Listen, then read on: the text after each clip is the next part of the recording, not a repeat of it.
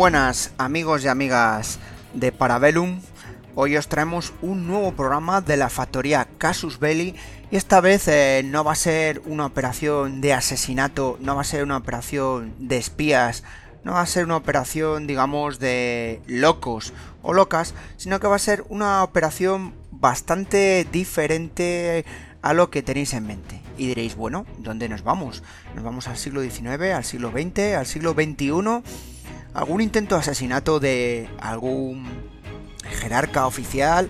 Pues no, hoy no hablamos de asesinatos, hoy no hablamos de nada, hoy simplemente vamos a disfrutar de aventuras y aventureros.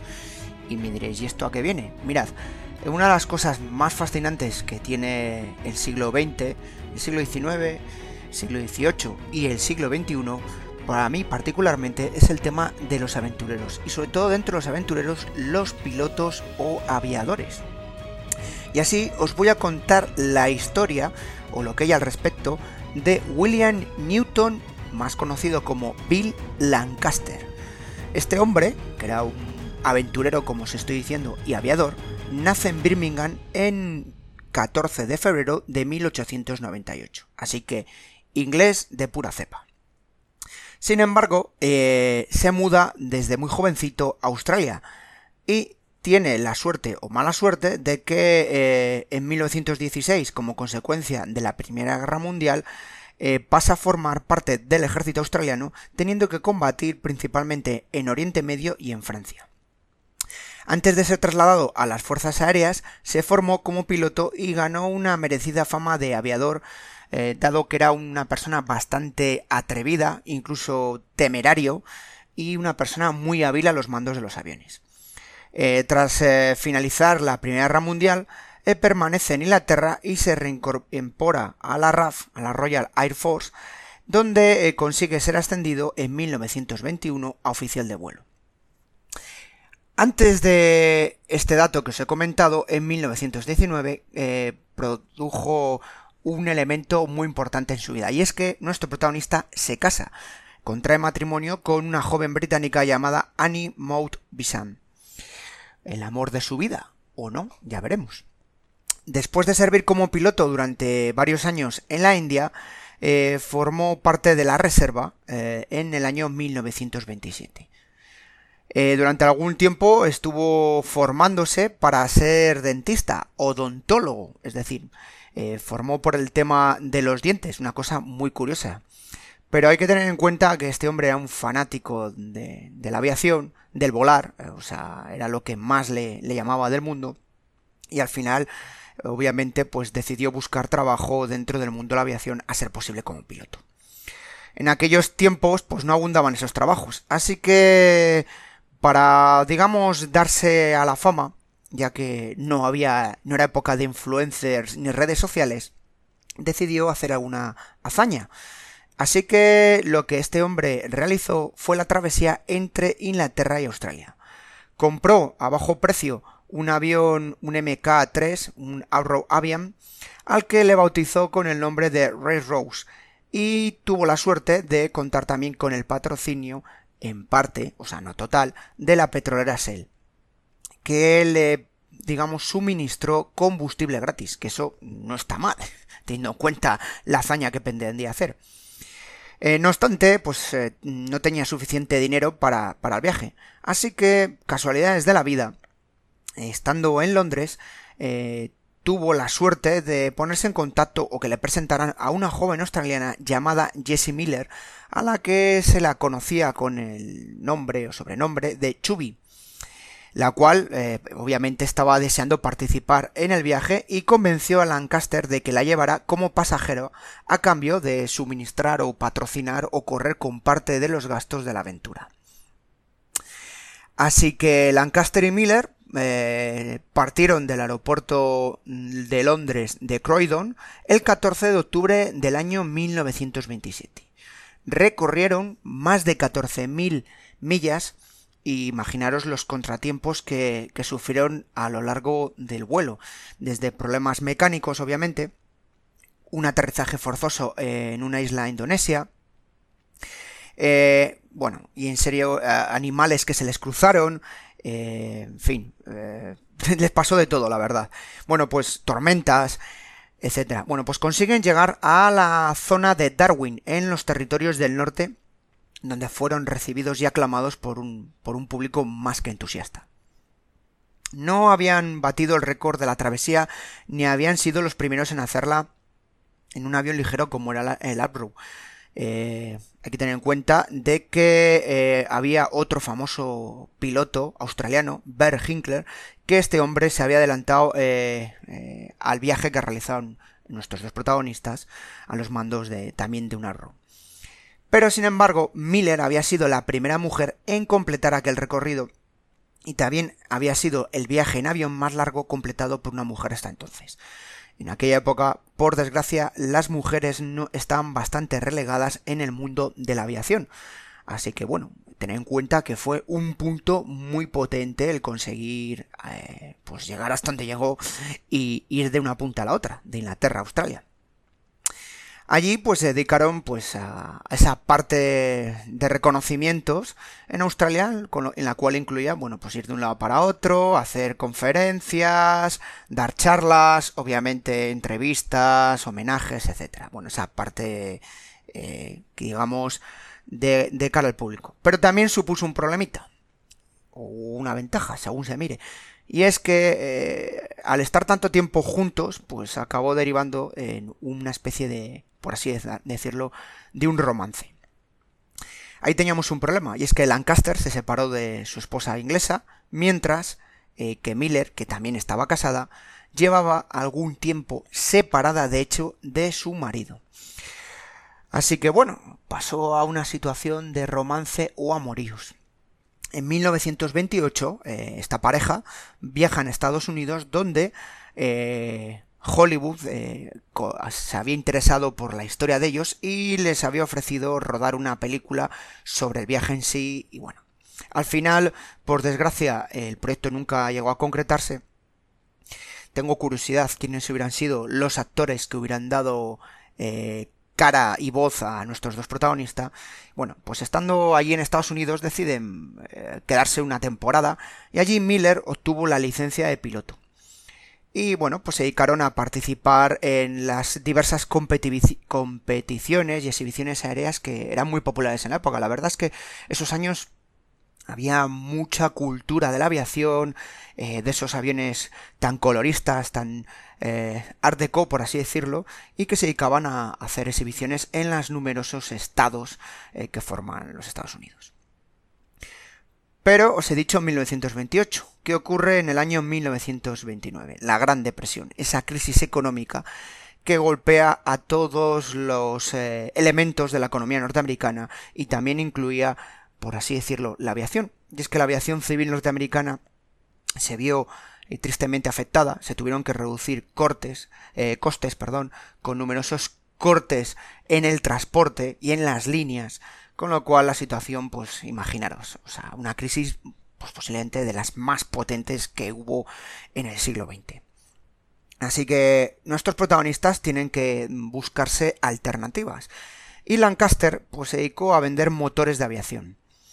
Eh, ambos, por cierto, no llegaron a contraer eh, matrimonio y tras un frustrado intento de reconciliación, eh, la esposa de Lancaster se, se, negaría a conceder el divorcio, con lo cual la situación implicaba que en ningún momento podían contraer matrimonio, porque ya os digo, bueno, esto ya es terminología jurídica, que una cosa es el divorcio y otra es la separación. Es decir, muchas veces es separación de hecho, pero no separación jurídica, con lo cual, mientras no haya papeles, no podrían volver a casarse los dos. Con lo cual era una relación entre los dos casi de un amor prohibido, por así decirlo, por meter un punto curioso. En 1932, Lancaster viajó al norte de México, donde le habían ofrecido trabajo en una aerolínea que era de recién creación. Esta aerolínea pues trataba principalmente entre México y Estados Unidos. Con lo cual Miller eh, tendría que eh, quedarse en tierra y sobre todo en la casa que ambos tenían en Miami. Allí estaba en compañía de Hayden Clare, que era un escritor que le estaba ayudando a redactar su biografía. También hay que tener en cuenta que la biografía de ellos era muy goloso. Para darle más eh, curiosidad a esta historia, eh, Lancaster recibió sendas cartas en las que le indicaban que Miller y el escritor Hindenkler se habían enamorado. Curiosidad. Pero es que lo peor no es eso, es que la compañía aérea para la que estaba trabajando realmente era una fachada para contrabando de drogas. O sea, mezclar vuelos de este tipo, más que tengas una notificación donde te dicen que tu pareja mm, prácticamente se ha enamorado de, este escritor. Así que rápidamente eh, nuestro piloto regresa a, a, casa para hacer cambiar de opinión a Chubby porque este hombre estaba eh, enormemente enamorado de esta mujer que tenía una personalidad muy arrolladora. Así que tenemos un triángulo amoroso. Bueno, esto es una situación que ya empieza a desbordar, ¿no? La mejor biografía o historia de Hollywood. La madrugada del 20 al 21 de abril de 1932, solo unas horas después del regreso de eh, Lancaster, el escritor Hayden Clare recibió un disparo en la cabeza que provocó su muerte unas horas después de un hospital. Obviamente, en un principio, se pensó eh, que el suceso había tenido lugar como suicidio. Es lo primero que se estableció, por la forma en la que apareció el cadáver. Bueno, el cadáver, el herido, que ya os digo que luego posteriormente fallecería en el, en hospital. Sin embargo, una semana más tarde, eh, Bill Lancaster fue arrestado, arrestado, perdón, por la policía, aunque también arrastrado a la comisaría y acusado formalmente de asesinato había una serie de indicios bastante fuertes contra él. Eh, no solo que la pistola utilizada eh, por parte de Hayden Clare era de propiedad de Lancaster, estamos hablando de un revólver calibre 38, sino que el protagonista, Bill, admitió haber falsificado dos notas de suicidio, una dirigida a él y otra a Miller, encontradas ambas obviamente en el lugar de los hechos. Y entonces transcurrió uno de los juicios más, eh, por así decirlo, eh, en boga de la época, más llamativos, se puso en moda.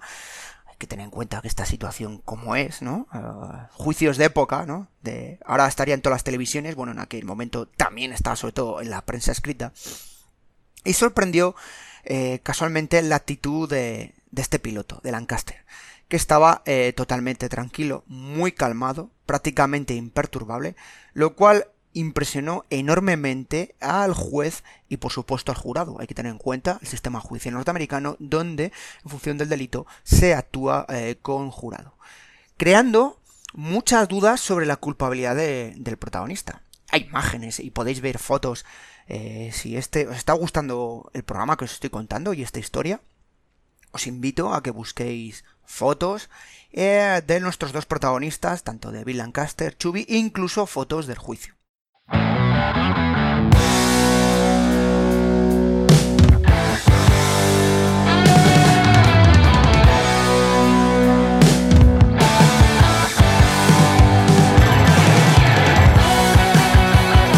Para la semana del 14 al 20 de diciembre en la factoría Casus Belli tenemos para lunes 16 en Parabellum Podcast, en Spotify, La aventura del aviador Bill Lancaster.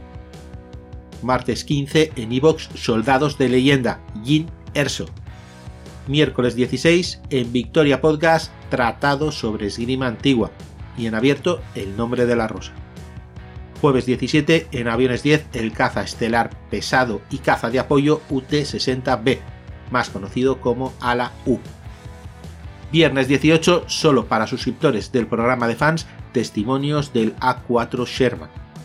Domingo 20, la batalla de Scarif, la leyenda del One.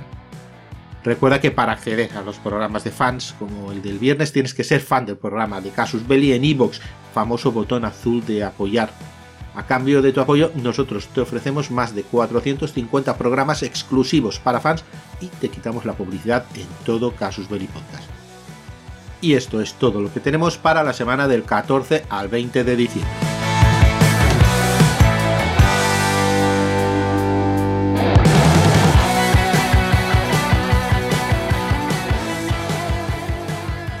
Parte judicial, que esto tanto gusta a los norteamericanos en la parte de la abogacía. Eh, la acusación lo presentó como un hombre eh, inestable a, Clark. Sí, sí, la acusación. Es decir, esto es llamativo. Eh, no solo la parte de la defensa por parte de, de Bill, sino también la parte de la acusación, pues demostró que nuestro protagonista, nuestro, no protagonista, perdón, nuestro asesinado, era un hombre inestable, eh, que estaba involucrado en un caso de bigamia, en aquella época la bigamia estaba mal vista. Actualmente, si entras en una situación de divorcio, eh, la bigamia no es un factor de culpabilidad. Y también se le presentó como una persona que, dada esa inestabilidad, era consumidor de drogas y de otro tipo de sustancias, eh, rozando incluso el alcoholismo, y cierta tendencia a suicidia. Es decir, la parte, digamos, eh, probatoria a través de peritos vino a decir que prácticamente que, tenía todos los puntos. Incluso Miller, eh, nuestra querida Chubby Miller, había roto definitivamente su relación con él, testificó en su favor declarando que no consideraba a Lancaster capaz de cometer un crimen, sino que ratificó, pues eso, que, se había, había cortado con, con Claire, o sea, que había sido un, un rollito que diríamos ahora la gente más jovencita, un pequeño lío de faldas, un desvío o un amor de verano, como queramos llamarlo, y que había cortado con Clark y que no lo había superado. Y si encima ratificas que, que Bill era una persona que, en ningún momento podría haber hecho, bueno, pues ¿qué supuso al final? Pues que eh, el piloto británico fuera suelto de todos los cargos que se le habían imputado y así eh, Bill Lancaster pudo eh, salir, digamos, con la cabeza bien alta. Nuestros dos protagonistas regresaron a Inglaterra, Lancaster y Miller, sin dinero y, por supuesto, ni amigos a los que recurrir porque, aunque había sido asuelto, digamos que había un aura un poco negativa alrededor de ellos. O sea, más o menos lo que se dice popularmente, estaban un poco apestados. La gente no quería, les daba la, la espalda, que se dice popularmente. Así que eh, Lancaster pues decidió hacer otra cosa que le pusiera otra vez en boga o delante de todos los medios. Obviamente no en un asesinato, sino en aquello que él más eh, eh, añoraba, que más le encantaba, que era la aviación. Así que en este caso mm, quería batir el récord de velocidad entre Inglaterra y Sudáfrica. La verdad, una auténtica aventura cruzar toda esta África. Ese récord, eh, que estaba en aquella época, eh, lo ostentaba la aviadora Amy Johnson, que lo tenía en 4 días, 6 horas y 54 minutos, en cruzar desde Inglaterra hasta África. Así que con la ayuda económica de sus padres, que fueron los patrocinadores, por así decirlos, se compró un avión monoplaza, un avión Abro MK5, al cual bautizó con el nombre de Southern Cross Minor. Este avión, por cierto, había sido propiedad de otro piloto bastante conocido o famoso como era el australiano Sir Charles Kingsford Smith. Así nuestro protagonista, con este avión, parte del aeródromo de Limpen, que está en el condado de Kent, la mañana del 11 de abril del año 1933, con este hermoso avión, la verdad es que era un avión precioso, dirección Sudáfrica y eh, principalmente a su capital, a Ciudad del Cabo. Pero no pintaba muy bien esta aventura, y os lo cuento por lo siguiente. Había una serie de problemas inconvenientes. Uno, no tenía buena logística, en el sentido de que no tenía muchos suministros. Nuestro protagonista llevaba mucho tiempo sin pilotar, es decir, más de un año prácticamente. Este avión, el Abro, era un avión, eh, por así decirlo, más lento eh, que el avión de Javillan con el que se había batido el récord que os había comentado. Lo cual obligaba a un mayor sobreesfuerzo tanto para el avión como para el piloto, es decir, eh, implicaba estar más que al 100%. Eso suponía etapas más largas, paradas mucho más cortas y muy poco tiempo para descansar y menos para coger suministros en condiciones. La primera parada la hizo aquí en España. La hizo en Barcelona. Eh, obviamente eh, fue recogido por la prensa local y, bueno, eh, se le recibió pues como esos pilotos aventureros de la época. Así que tuvo muy buen apoyo, por así decirlo. De allí continuó al otro lado del Mediterráneo, hacia Orán.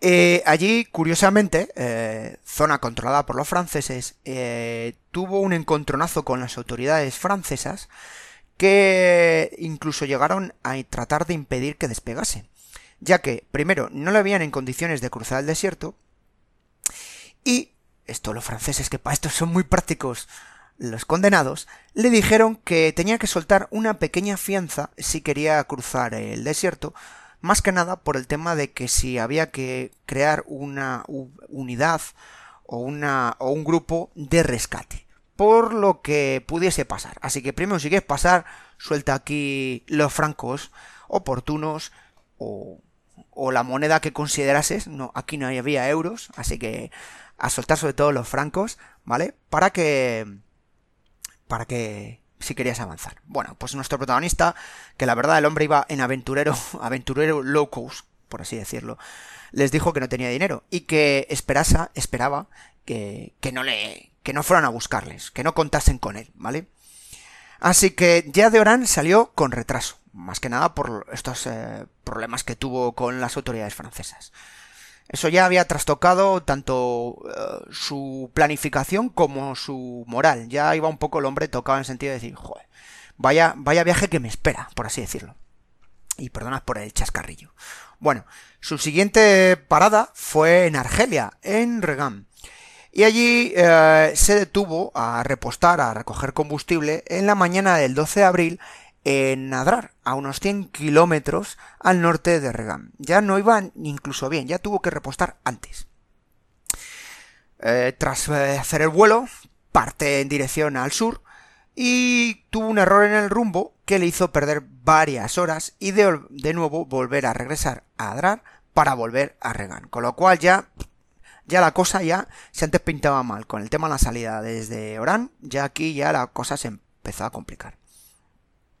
Allí mismo, las autoridades locales, viendo que el hombre estaba en un estado bastante deplorable, o sea, físicamente, incluso con bastantes incongruencias, no solo al hablar, sino al actuar, estamos hablando que lleva 30 horas sin dormir, pues le intentaron eh, invitar o a, que se quedase en la ciudad a descansar.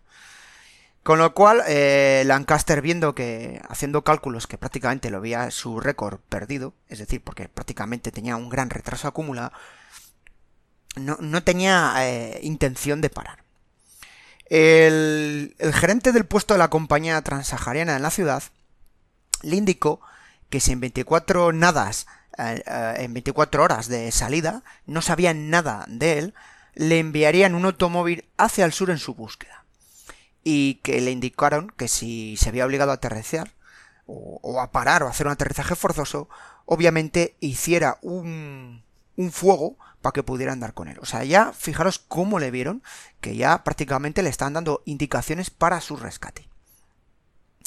Acto seguido, Lancaster en cuanto pudo, partió a su siguiente punto de repostaje, que ya estaba en la África más negra, por así decirlo, más central, que era en Gao, en el territorio de Níger. Y entonces ocurrió lo siguiente, y es que no se volvió a saber nada de él, ni se volvió, por desgracia, a verlo con vida. Su rastro desaparece. La búsqueda del piloto y de su avión no tuvo ningún tipo de fruto. Y eh, tampoco el vehículo de, seguridad que se envió hacia el sur, como os había comentado, eh, encontró ningún tipo de rastro por parte de, del avión o de nuestro protagonista. Se perdió en las arenas del desierto y en las arenas del tiempo. La verdad es que ni Indiana Jones eh, lo hubiera podido localizar en esa época. Así transcurrieron prácticamente tres décadas sin tener conocimiento de él, hasta que, curiosidades de la vida, el 12 de febrero del año 1962, una patrulla motorizada del ejército francés de la Legión extranjera dio con los restos del avión del Sucrosmir en la planicie de Tanez Road. Es una de las zonas más áridas y más inhóspitas del Sahara, hasta el punto que los bereberes le llaman la tierra de la sed. y evitan pasar por ella. Allí, junto al avión, se encontraba el cadáver modificado de Lancaster.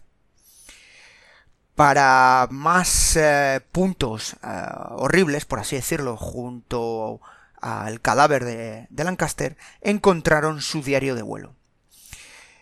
En él indicaba que el motor de su avión había fallado apenas unas horas de salir de Regan y se había estrellado y volcado.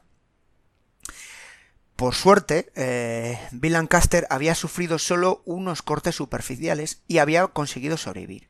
Es más, sobrevivió durante ocho días racionando la escasa agua que tenía y soportando eh, la situación tan inhóspita derivado de ese tórrido calor por el día y esas temperaturas tan gélidas eh, por la noche. Ya sabéis que el desierto es lo que tiene, día te mueres de calor y noche te mueres de fría. Esperando un refuerzo, una ayuda que llegará del norte. Así que imaginaros eh, la situación tan dura de nuestro protagonista mirando todo el tiempo hacia el norte a ver si se presentaba ese automóvil eh, cual película de rescates. Eh, hay un momento del diario, que es el de las últimas hojas, que es bastante dura o, bastante emotiva, en la cual en el séptimo día del mismo, ya habiendo agotado sus provisiones de agua, eh, se despedía de su diario, en su diario, en este, este documento, en este librito, eh, de sus seres queridos, y el hombre afrontaba eh, con bastante gallardía y valientemente su muerte. Su última entrada, escrita en una tarjeta de repostaje, estas tarjetas que se entregaban cuando llegabas, es de la mañana del día siguiente, del 20 de abril, su octavo día en el desierto. Es el amanecer del octavo día. Todavía hace frío. No tengo agua. Espero pacientemente. Venid pronto. La fiebre me ha destrozado esta noche. Espero que encontréis mi diario. Firmado Bill. Y eso es la última constancia eh, que tenemos.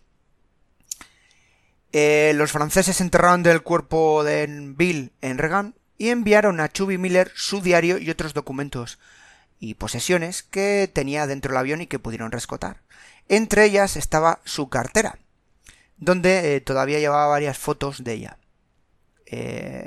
Miller quedó tan conmocionada, tan la verdad es que la mujer se quedó más que sorprendida por el contenido del diario que permitió que el mismo fuese publicado. Estas fotos que tenían en su cartera, ¿no? Las típicas fotos de enamorado, por así decirlo.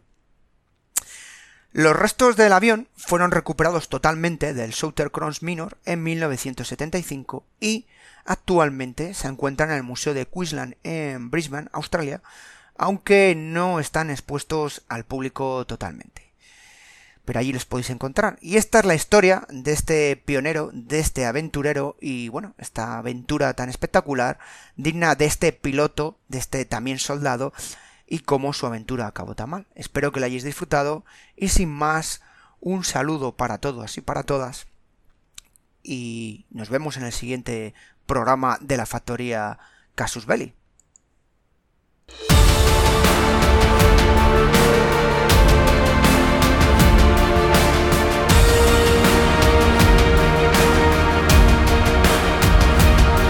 Esto ha sido todo por hoy en Parabellum, un programa de la factoría Casus Belli.